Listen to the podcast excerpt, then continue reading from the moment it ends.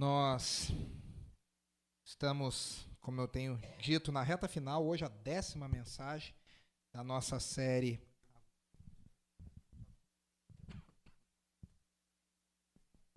Da nossa série Respire, Sabedoria, Espiritualidade Saudável para uma cultura caótica.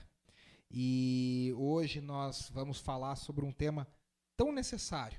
Eu coloquei aqui como logout sabedoria digital para sua vida e sua família. Fique tranquilo que essa, essa mensagem, embora tenha esse logout, não tem um tom apocalíptico, né? Esses dias eu vi um livro falando assim, 10 razões para você acabar com todas as suas redes sociais. Alguma coisa assim com o nome do livro. Não, a gente não vai falar nesse tom apocalíptico, apocalíptico, mas vamos falar buscando sabedoria nesse mundo tecnológico, nesse mundo digital que a gente vive. Todas as semanas a gente tem falado aqui, e eu quero lembrar, até estar falando para Andrés, que essa série tem tido um alcance no mundo digital muito interessante.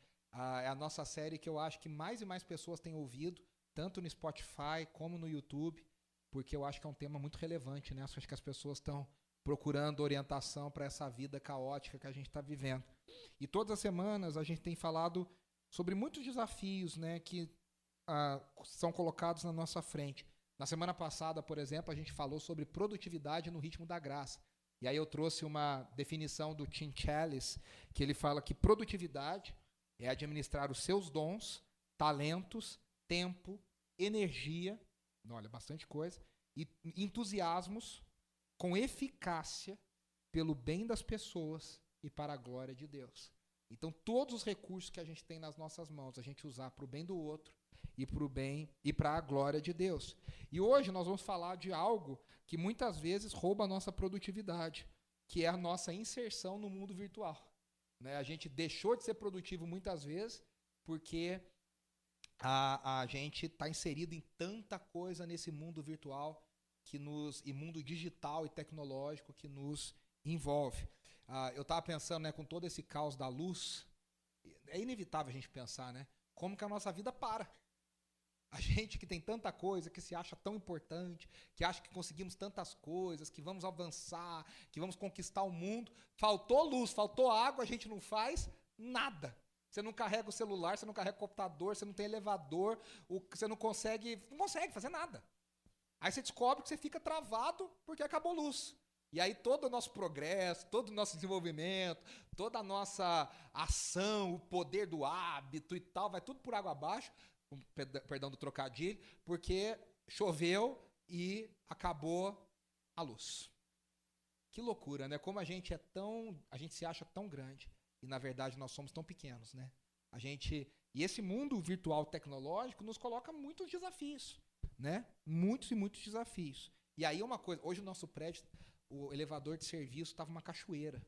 Por quê? Porque com a volta da luz queimou a, a boia lá, o negócio da boia, e aí perdeu a leitura, começou a subir água, subir água, subir água, a boia não acusou, foi subindo, foi subindo e começou a vazar. E aí vazou pela escada, vazou pela, pelo elevador. Agora, um prédio que tem 92 apartamentos vai ficar com um elevador só e gente tendo que passar pela porta do outro. Eu falei que a oportunidade da gente é, servir os vizinhos, né? Conhecer os vizinhos. Porque quem tem o final 3 e 4 tem que passar por dentro da casa de quem tem 1 e 2, porque não tem elevador. Então agora vai ter que abrir a porta. Oi, tudo bom? Posso passar? Pode. Aí vai, passa e vai para a porta de serviço. Então você vê como que o mundo digital, tecnológico, uma coisinha que estraga, a gente fica vendido a gente fica completamente vendido. E ao longo dessas mensagens, a gente tem falado tanta coisa, né, que já ficou claro para nós, que a gente aplica na nossa vida com a tecnologia e com o mundo digital. Eu não vou repetir essas coisas, só vou citá-las que a gente já falou. A gente já falou dos perigos que essa vida tem e no mundo digital isso é muito, muito real. Superficialidade. Né? A pessoa lê uma coisinha na Wikipedia e acha que é PhD no assunto. Atenção, atenção desfocada porque tudo pisca, notificação, 30 segundos, 15 segundos, TikTok, Instagram, e você está aqui o tempo inteiro. Pá, pá, pá. Vocês sabem que hoje, por exemplo, o pessoal que trabalha com a indústria do futebol já sabe que a nova geração não é uma geração que vai sentar na televisão para assistir futebol.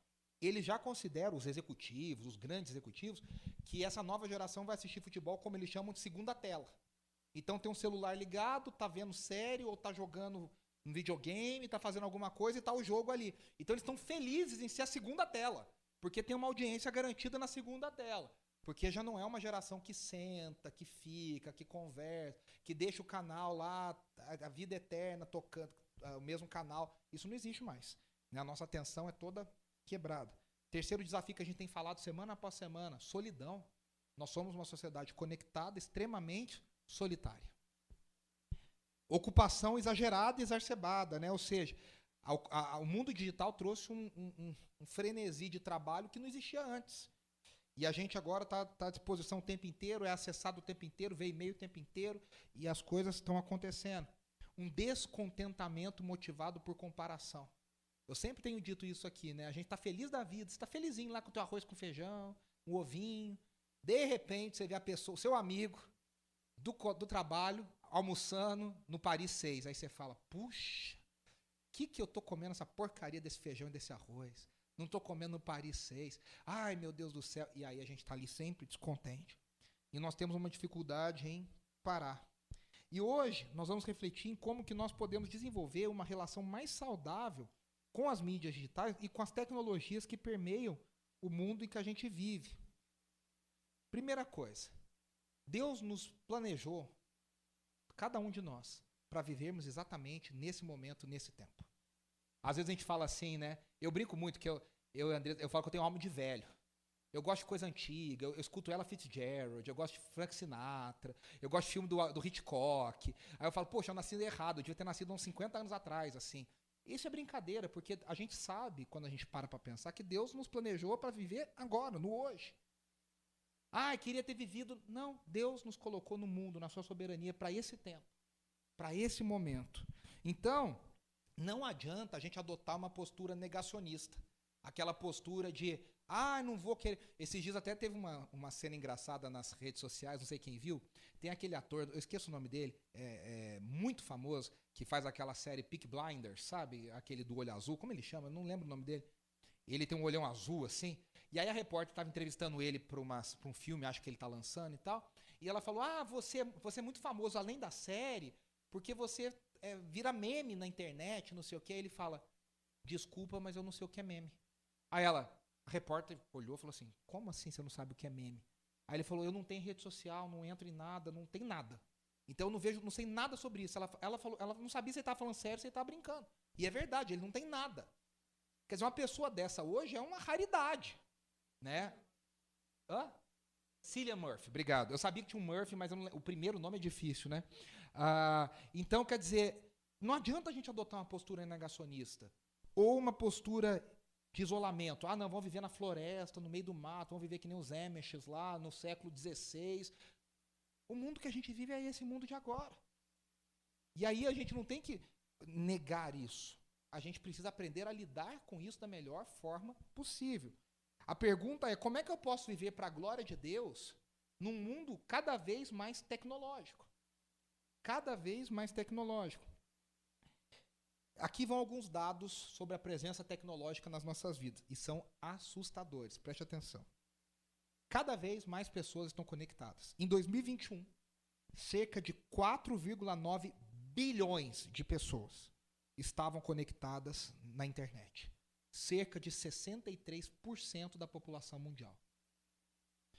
Em 2021, só o Facebook, que hoje é considerado rede social de pessoas de mais idade até, tinha 2,8 bilhões de usuários mensalmente ativos.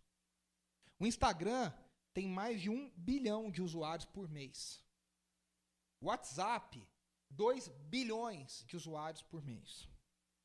No mesmo ano, né, 2021, havia mais de 3,6 bilhões de smartphones em uso no mundo inteiro. Quase 4 bilhões de smartphones. As pessoas, além de estarem mais conectadas, ficam cada vez mais tempo conectadas. Aqui uma coisa para nós brasileiros. No Brasil, uma pessoa passa em torno de 5,4 horas por dia no celular. Isso é uma média. Tem gente que passa 20, tem gente que passa duas. Na média deu 5. Esse número está crescendo anualmente. É um número que todo ano tem aumentado. Era 4,8 em 2019, 5,2 em 2020, 5,4 em 2021. Certeza que em 2022, quando sair os dados, já vão ser maiores do que os de 2021. O Brasil é o país que está em segundo lugar no ranking com mais horas de uso de celular no mundo. Só perde para a Indonésia. A Indonésia é o primeiro no mundo, depois o Brasil. Outra coisa, o comércio eletrônico está cada vez mais presente nas nossas vidas. Lembra que há uns 10 anos atrás era comum a pessoa falar: ai, não tem coragem de comprar online, eu tenho medo de comprar online. Isso cada vez é mais raro. Hoje a gente compra tudo online. Até comida online a gente compra. Que era uma coisa impensável. Agora a gente compra online. Anteontem eu estava lá em Santos, né, na casa da, da, da mãe do Gabriel. E aí eu fui buscar uma comida que a gente pediu no iFood. E aí tinha um senhor conversando com um motoqueiro. Eu olhei assim, o senhor estava perguntando para ele o que, que, era um iFood. Aí ele, o, o, motoqueiro estava meio perdido, ele falando assim: é um aplicativo que a gente, o pessoal pede comida, a gente entrega. Aí ele falou: mas aplicativo?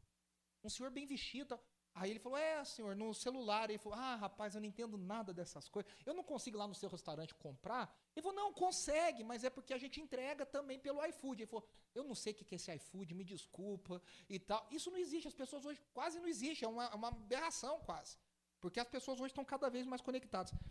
O, no Brasil, o faturamento do comércio eletrônico, chamado e-commerce, foi de 262 bilhões de reais em 2022. O teletrabalho, ou o chamado home office, já é. O teletrabalho é quando você trabalha pelo computador ou pelo celular. Já é uma realidade. Principalmente após a pandemia da Covid-19. Só no Brasil, 9,5 milhões de pessoas trabalham dessa forma. Pelo menos uma ou duas vezes por semana. 7,5 milhões realizam seu trabalho totalmente através do computador ou do smartphone. Não dependem de mais nada, só do computador e do celular. A chamada internet das coisas, o que é a internet das coisas? São aparelhos que se conectam na internet. Hoje é uma realidade. Tem gente que chega em casa e pede para a lâmpada acender. Alex, esses dias, esses dias eu estava dando aula e eu não sei o que, que eu peguei falei do músico lá, não sei o que, chama Alex, não sei o que, Alexa. Oi, não entendi o que você está dizendo. Eu falei, não, fica quieto, eu não estou te chamando. Né? A gente hoje. Você já viram aquele, aquele, aquele videozinho que a Alexa tem ciúme da Siri e a Siri tem ciúme da Alexa, e uma fica tratando a outra como se fosse amante do cara e tal. Porque as, é uma realidade. Hoje, o, o nosso aspirador robô é conectado na internet. Você está fora de casa, você consegue falar, aspira, não aspira, vai no quarto, vai na sala. Né?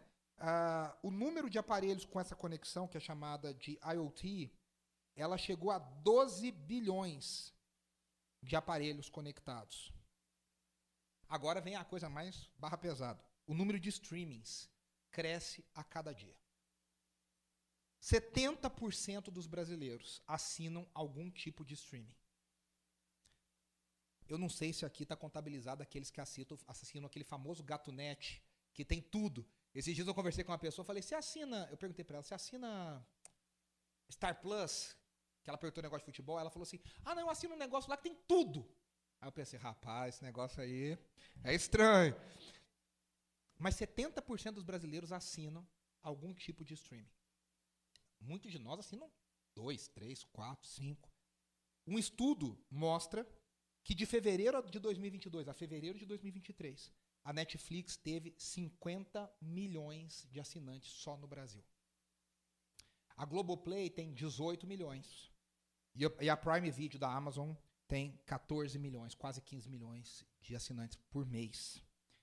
O Spotify, o maior aplicativo de streaming de música e podcast, tem 38 milhões de assinantes ativos por mês no Brasil, só no Brasil. O número de conteúdos disponíveis nessas plataformas cresceu 40% em dois anos. 40% em dois anos. Em países como Alemanha, Canadá, Estados Unidos, México, o número de títulos, que era 1,9 milhão de títulos, 1,9 milhão de títulos, agora cresceu para 2,35 milhões em 2023. E o aumento é progressivo a cada dois anos. Só no Brasil, um usuário da Netflix assiste em torno de 300 minutos por mês. Aí você fala, pô, 300 minutos por mês até que não é tanta coisa. Não, é só na Netflix. Aí o cara assiste, tem Netflix, tem Globoplay, tem Prime Video, tem HBO Max, tem Paramount, ele escuta podcast, ele vê não sei o que lá. Então só na Netflix 300 minutos por mês. A média do Brasil. Agora, com tudo isso em mente, eu quero propor uma reflexão em duas partes. A primeira parte é o que, que nós consumimos. E a segunda parte é o que nós, como nós influenciamos. E eu vou usar dois textos de Jesus e hoje eu vou convidar você, por motivos de falta de luz, eu não consegui fazer o slide da forma que eu gosto. Eu vou convidar você para, digitalmente, se você quiser, ou analogicamente na sua Bíblia impressa, acompanhar o texto bíblico comigo. Nós vamos ler dois trechos do Sermão do Monte de Jesus em Mateus capítulo 6 e depois Mateus capítulo 5. Se você não se lembra como é que abre a Bíblia, é... brincadeira. É... Mateus, primeiro evangelho, capítulo 6, nós vamos ler o trecho do 19 até o 24. Eu vou ler na nova versão internacional, na NVI. Mateus 6, 19 diz assim. Aqui é o trecho que eu quero falar sobre o que nós consumimos. Jesus diz assim: Não acumulem para vocês tesouros na terra, aonde a traça e a ferrugem destrói, e onde os ladrões arrombam e furtam mas acumulem para vocês tesouros nos céus, onde a traça e a ferrugem não destroem, e onde os ladrões não arrombam e nem furtam. Versículo 21: Pois onde estiver o seu tesouro, aí também estará o seu coração. Os olhos são a candeia do corpo. Se os seus olhos forem bons, todo o seu corpo será cheio de luz. Mas se os seus olhos forem maus, todo o seu corpo será cheio de trevas. Portanto, se a luz que está dentro de você são trevas, que tremendas trevas serão. Ninguém pode servir a dois senhores, pois odiará um e amará o outro, ou se dedicará a um e desprezará o outro. Vocês não podem servir a Deus e ao dinheiro. Aqui o nome, né, que foi traduzido como dinheiro é mamon, um nome próprio. A gente fala sobre isso. Primeira coisa que a gente vai falar: olhos bons ou olhos maus. O que, que a gente consome? Nesse trecho, é o trecho do novo do, do Sermão do Monte, é o trecho mais importante dos ensinamentos de Jesus. É o cerne do coração da mensagem do reino de Deus. Jesus acabou de falar sobre o jejum, a gente até usou esse trecho aqui em outras mensagens. Ele acabou de falar sobre a oração. Não orem, não jejuem como os hipócritas fariseus. E agora ele começa a falar sobre questões da preocupação da vida. E ele está falando efetivamente de dinheiro. Tem gente que pega esse trecho dos olhos e tira só que antes e depois, Jesus está falando de dinheiro. Qual é a conclusão óbvia? Que Jesus está usando esse trecho dos olhos para falar de dinheiro. Ah, a gente pode aplicar em outras coisas? Pode, claro que pode. Mas veja, aqui tem nesse trecho um chamado hebraísmo. O que é um hebraísmo? É, é, são aquelas expressões do nosso idioma que a gente fala uma coisa, mas a gente quer dizer outra. Sabe? Que a gente, a gente, às vezes é uma expressão que nem faz sentido, mas todo mundo entende o que está sendo dito. No hebraísmo, olhos bons e olhos maus, na verdade, Jesus está falando sobre generosidade e sobre mesquinhez. Olhos bons na cultura judaica do tempo de Jesus era generosidade. E olhos maus seria uma, uma mão de vaquice, vamos dizer assim, num português bem claro, um pandurismo com relação às coisas relacionadas a dinheiro. Mas a gente vai chegar lá. Jesus começa estabelecendo que os tesouros que nós criamos e colocamos para nós governam os nossos corações. Por isso que a gente tem que ter muito cuidado com aquilo que a gente transforma em tesouro para nós. O que é tesouro aqui? Aquilo que é mais importante. Eu cresci, até hoje leio e coleciono histórias do tio Patinhas. As histórias do tio Patinhas são famosas. Eu aprendi geografia, história, cultura com as histórias do tio Patinhas que ele vai caçar tesouro para tudo quanto é lado. Ele vai atrás do tesouro de Alexandre o Grande, tesouro dos piratas, tesouro na dos incas, dos maias, dos astecas. Os tesouros são coisas muito, muito, muito valiosas. O que Jesus está dizendo é aonde onde a gente coloca o, o, a confiança final da nossa vida, o amor final, aquilo que a gente valoriza acima de todas as coisas. Jesus diz: aonde estiver o seu tesouro, ali vai estar o seu coração. Está dizendo, você é governado por essas coisas. Você molda a sua vida baseado nessas coisas. Você transforma os seus hábitos, a sua agenda, tudo baseado nessas coisas. Então a primeira coisa que a gente tem que ter, cuidado, para a gente saber o que, que a gente entesoura ou não. aquilo que a gente valoriza ou não. Quais são os tesouros na terra que a gente tem colocado para nós? Quais são os tesouros que esse mundo digital aponta para nós? Milhões de seguidores nas redes sociais? Porque cá entre nós, quem tem milhões de seguidores nas redes sociais vive no bem bom. A chamada permuta. O cara não paga nada, tudo ele paga em arroba. O que, que eles falam? É, é linguagem de influenciador. O que, que é pagar em arroba? Menciona nos stories, menciona no não sei o que, vai colocando. Tem uma história muito engraçada de uns anos eu, eu amo Legibi, né? Tem uma história muito engraçada do Zé Carioca, de muitos anos atrás, da década de 90. O Zé Carioca, né? Malandro, aquele carioca caricato, né? Que quer levar vantagem em tudo, não paga nada, dorme o dia inteiro e tal. Ele tem um vizinho que chama Pedrão. Pedrão é um negão assim, beiçudão, assim, fortão e tal. E o, o Pedrão é bravo com o Zé Carioca. Porque o Zé Carioca é folgado em cima dele. E o Pedrão, na casa dele, tem jaca. E aí um dia o Pedrão tá lá na casa dele e começa a chegar um monte de mulher falando assim, quanto é essa jaca aí? O Zé Carioca ama roubar a jaca do, do, do Pedrão. E aí ele tá roubando lá e o Pedrão tá batendo no Zé Carioca e chega um monte de mulher socialite falando, quanto é essa jaca? Ele fala, dois, ele vai falar, dois reais. Mas ela fala, nossa, dois mil tá barato, toma. E aí o Zé Carioca já esperto que só fala assim, opa, opa, opa, opa, não, não, aumentou o preço nesse último minuto. Para que, que a senhora quer essa jaca? Ela falou, não, é que a Madonna indicou, isso é na década de 90, que a jaca é o produto de beleza dela e não sei o quê, e não tem jaca em lugar nenhum, só aqui. Você veja, na década de 90, a indicação de uma pessoa famosa já valia horrores. Nós temos histórias reais de pessoas que tiveram a vida transformada com uma menção de alguém famoso no Instagram, no Facebook, em algum lugar, um restaurante, uma loja. A vida da pessoa é transformada porque a pessoa falou: compro nesse lugar, gosto desse lugar. O cheirinho da loja é bom. Vai lá, milhões de pessoas vão lá para comer, para experimentar, para ver, para testar, porque esse é o nosso mundo. Mas o que, que as redes sociais apontam como coisas valiosas? Eu já contei para vocês de um documentário, eu esqueci o nome desse documentário.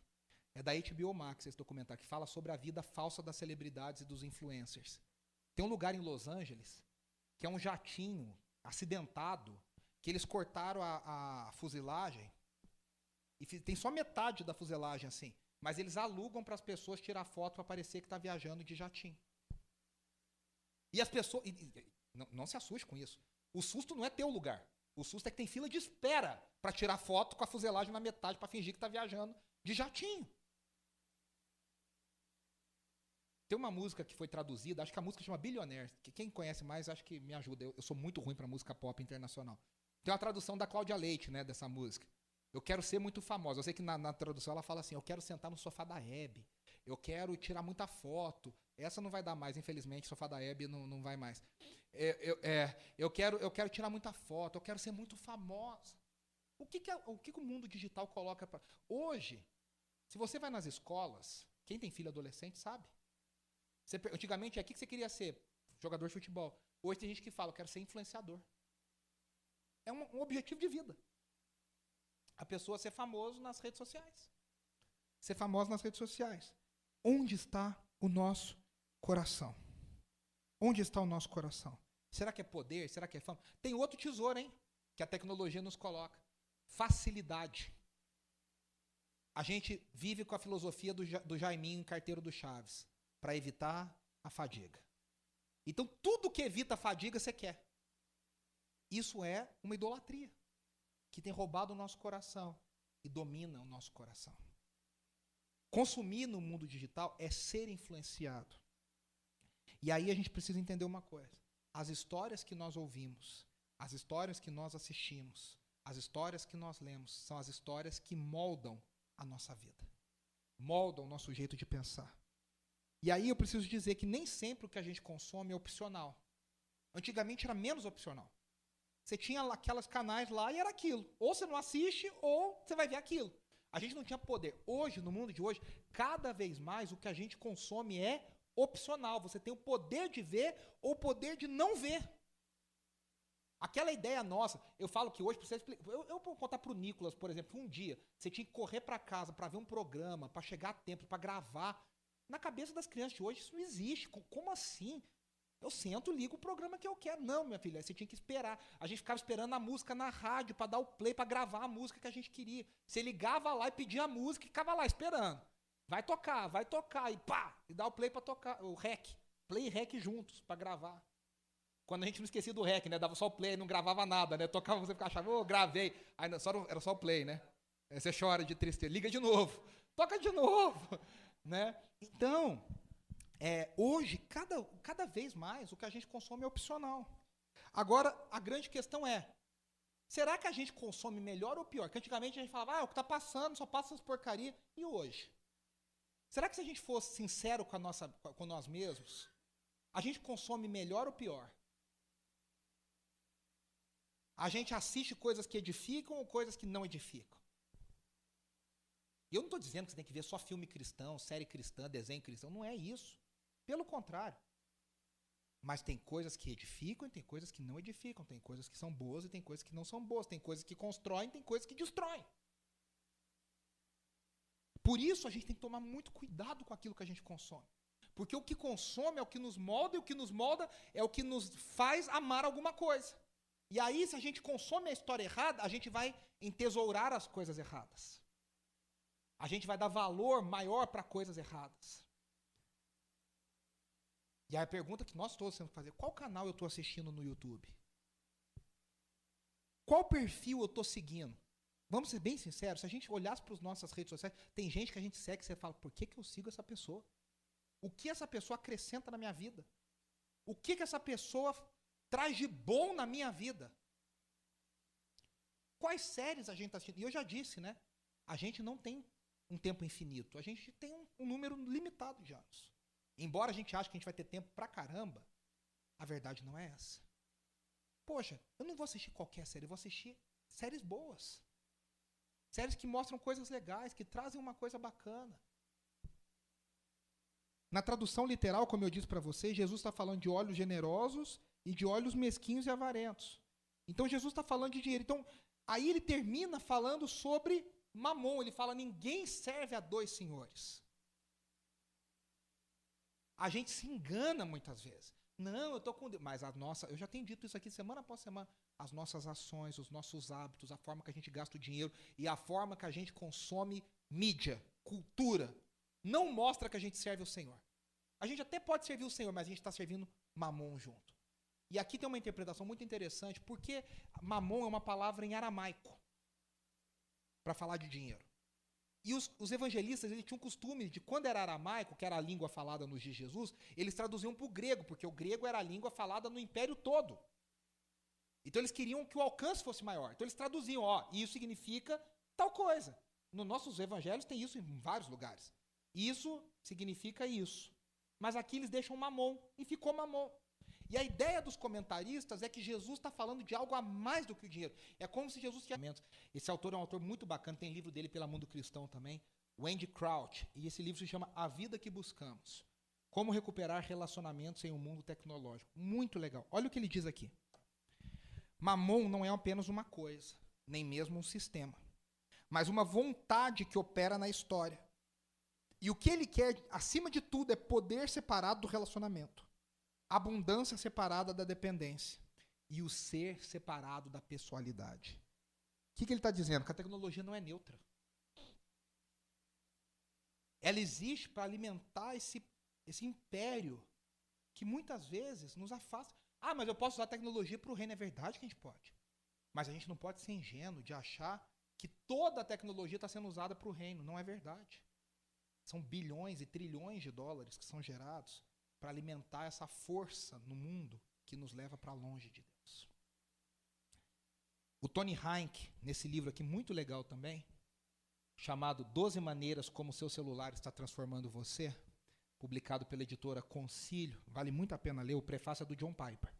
Ele diz assim: As mídias não ficam por aí de forma passiva, à espera de que nos juntemos a elas e encontremos nelas alguma utilidade para algum projeto que temos em mente. As mídias nos dizem o que fazer e, de forma mais significativa, o que devemos querer fazer. Então não ache você que as coisas são. Quem já viu aquele, aquele documentário O Dilema das Redes? com os criadores das redes sociais, aquilo ali acaba com toda a nossa ingenuidade. Os caras estão dizendo, a gente queria dizer o que as pessoas devem querer e fazer. Há um controle de manada, de comportamento. A gente não pode ser. Os algoritmos estão trabalhando para jogar para você e para mim o que a gente deve ler e o que a gente deve saber. Eu, gente, eu detesto teoria da conspiração. Eu sou a pessoa que acho que eu mais odeio. Eu, como uma boa criança criada na igreja evangélica nos anos 90, eu tenho pavor de teoria da conspiração. Mas a gente não pode ser inocente a tal ponto de achar que não, isso aqui tudo é beleza, o pessoal é bacana, nossa, todo mundo. O Instagram quer que a gente pregue Jesus.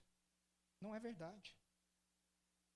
Tem pessoas que colocam conteúdo de nudez, de pedofilia, de tráfico de pessoas. E nada acontece com esses conteúdos. Nada. A pessoa coloca, e eu estou falando casos reais. Oremos pela paz em Israel. Pum! Cai o perfil. Coincidência? Será que a gente. A gente não pode ser inocente a esse ponto.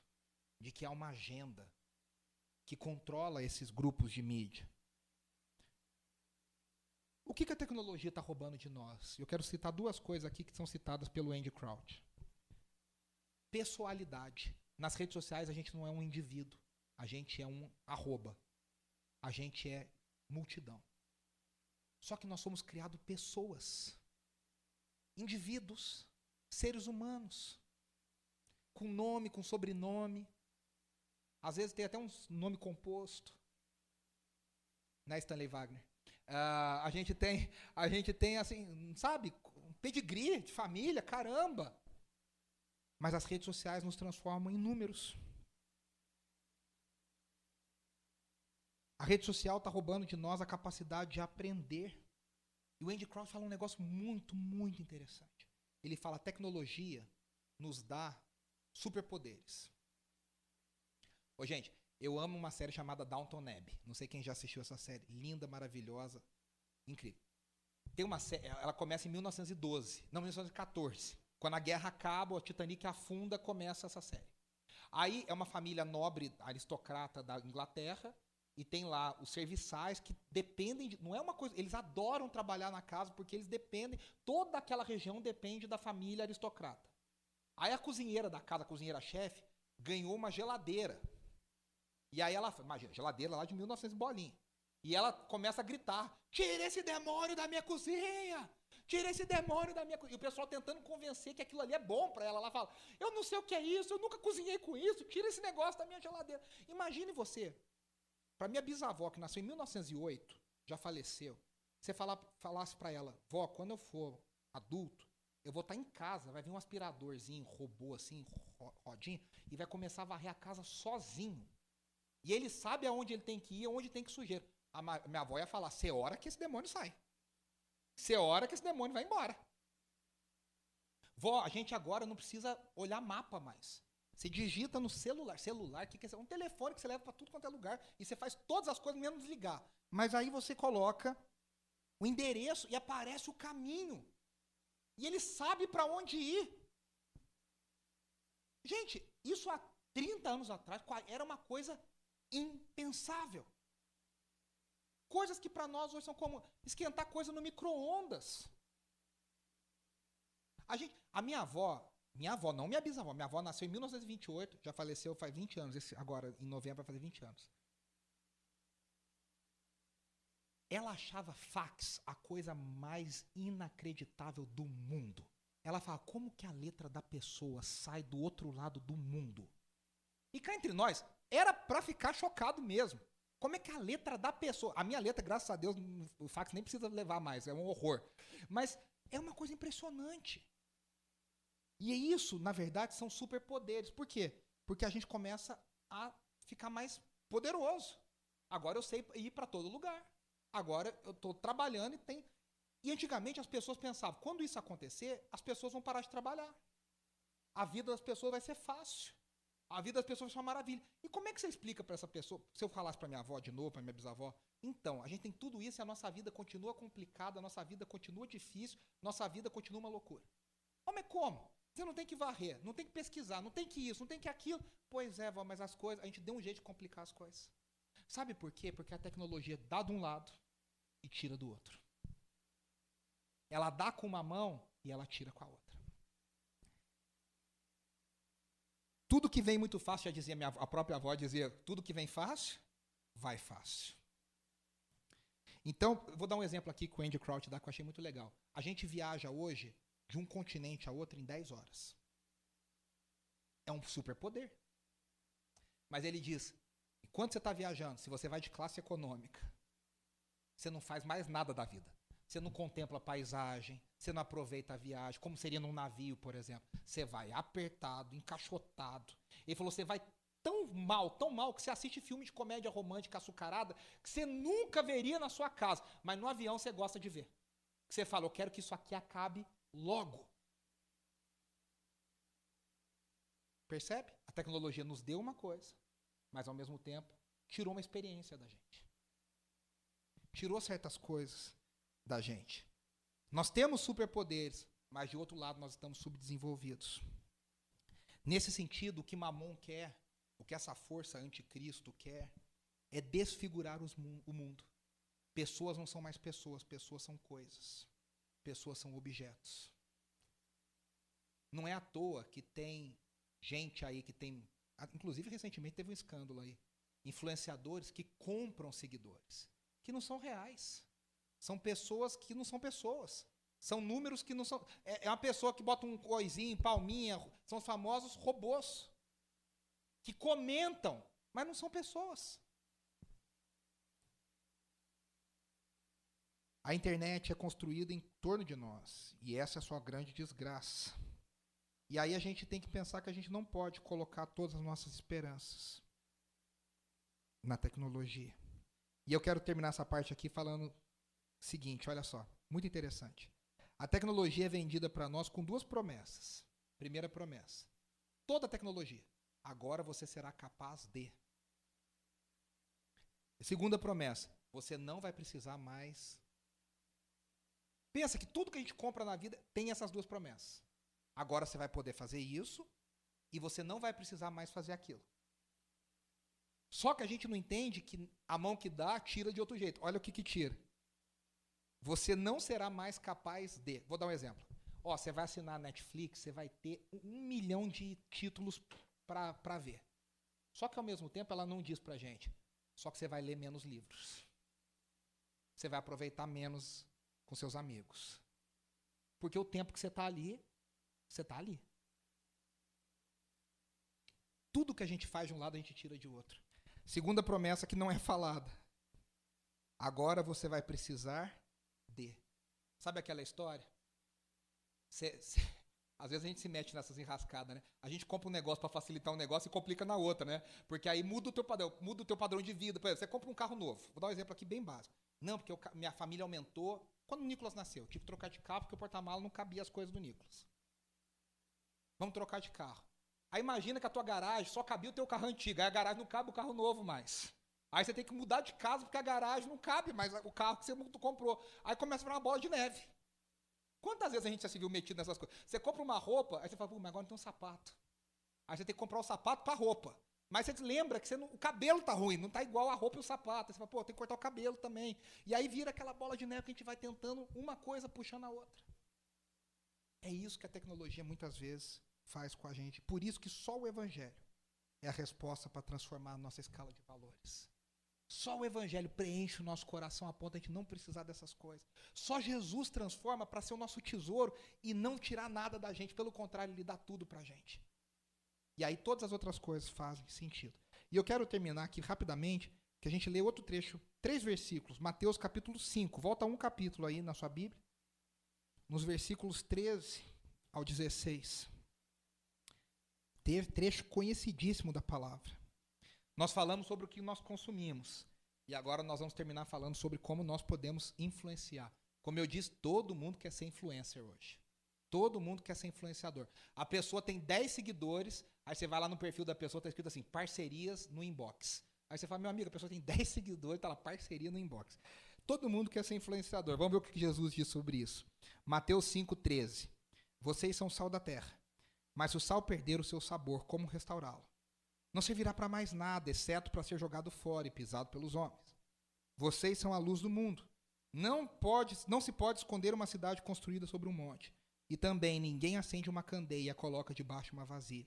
Ao contrário, coloca no lugar apropriado e assim ilumina todos que estão na casa.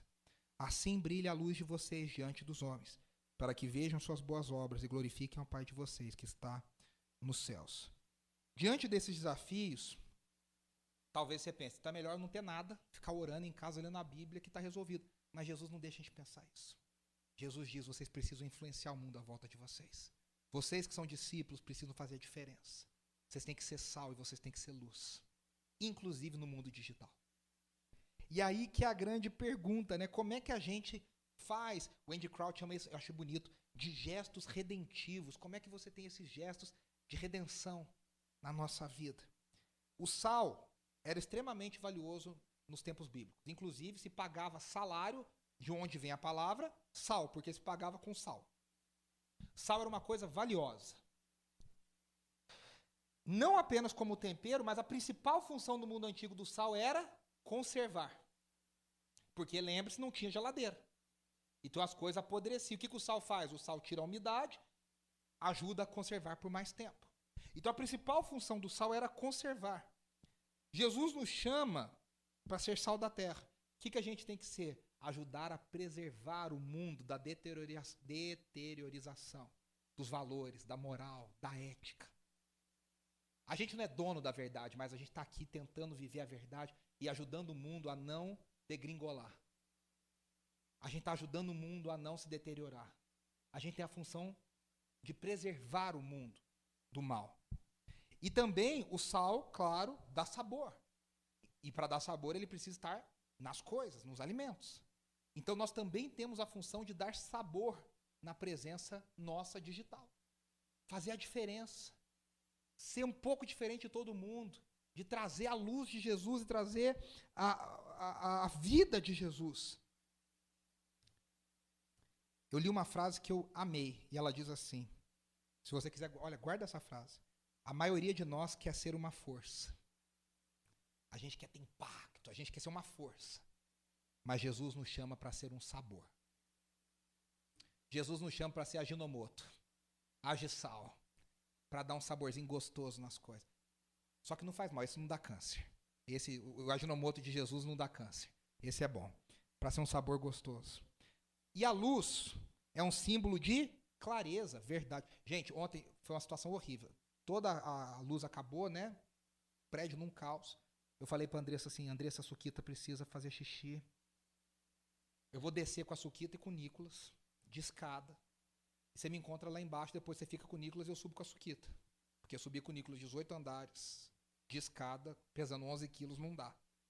E fui, sem celular, porque eu não tinha bateria no celular mais. Tô descendo, chega dois andares para baixo, a luz de emergência tinha acabado também, porque ficou muito tempo ligada um breu completo.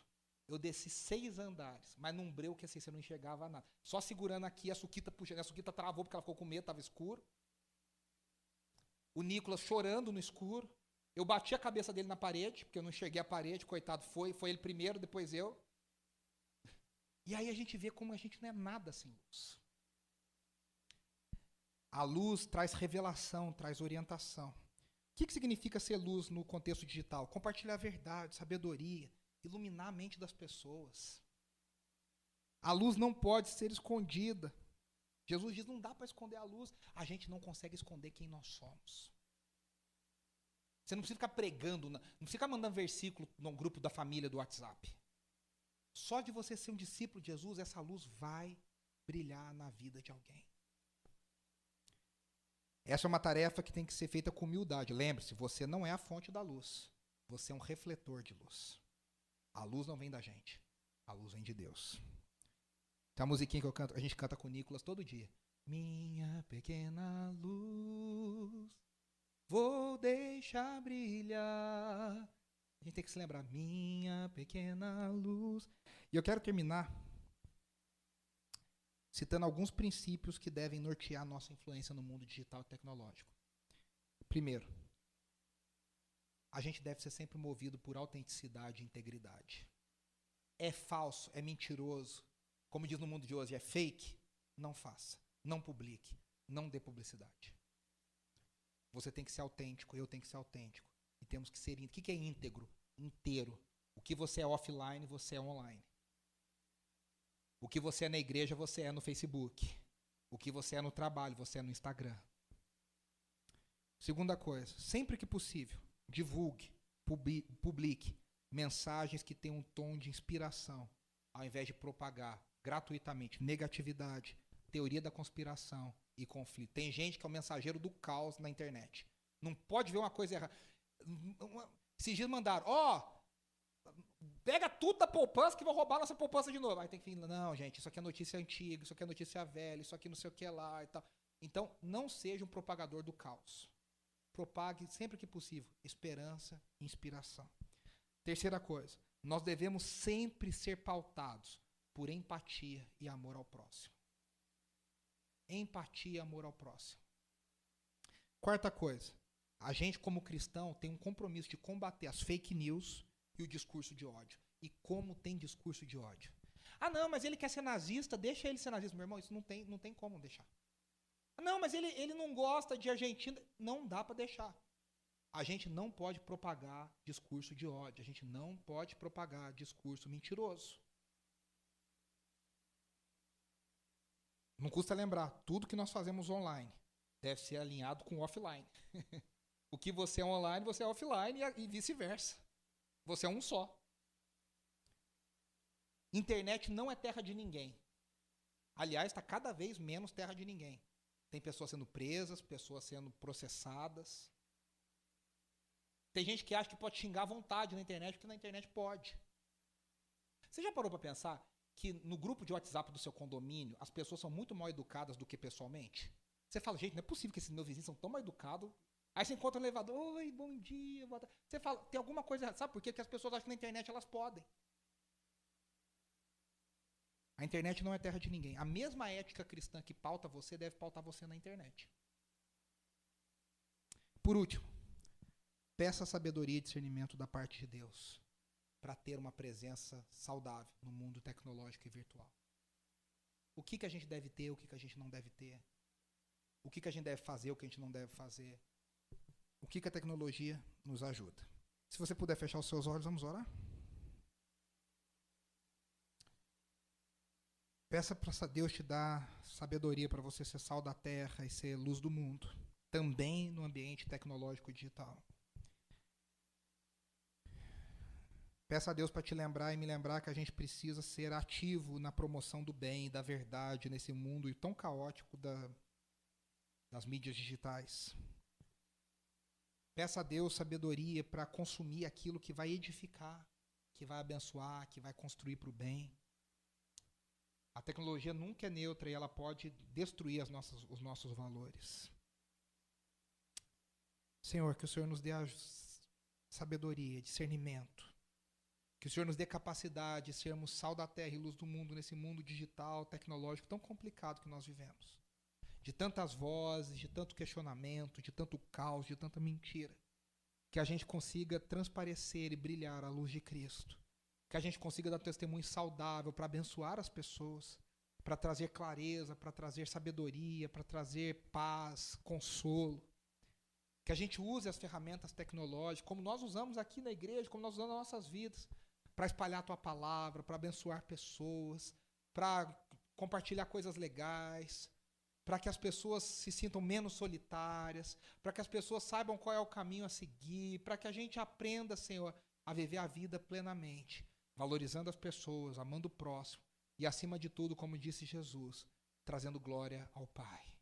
Que as nossas vidas, offline e online, tragam totalmente glória ao Senhor. Essa é a nossa oração, no nome de Jesus. Amém, amém e amém.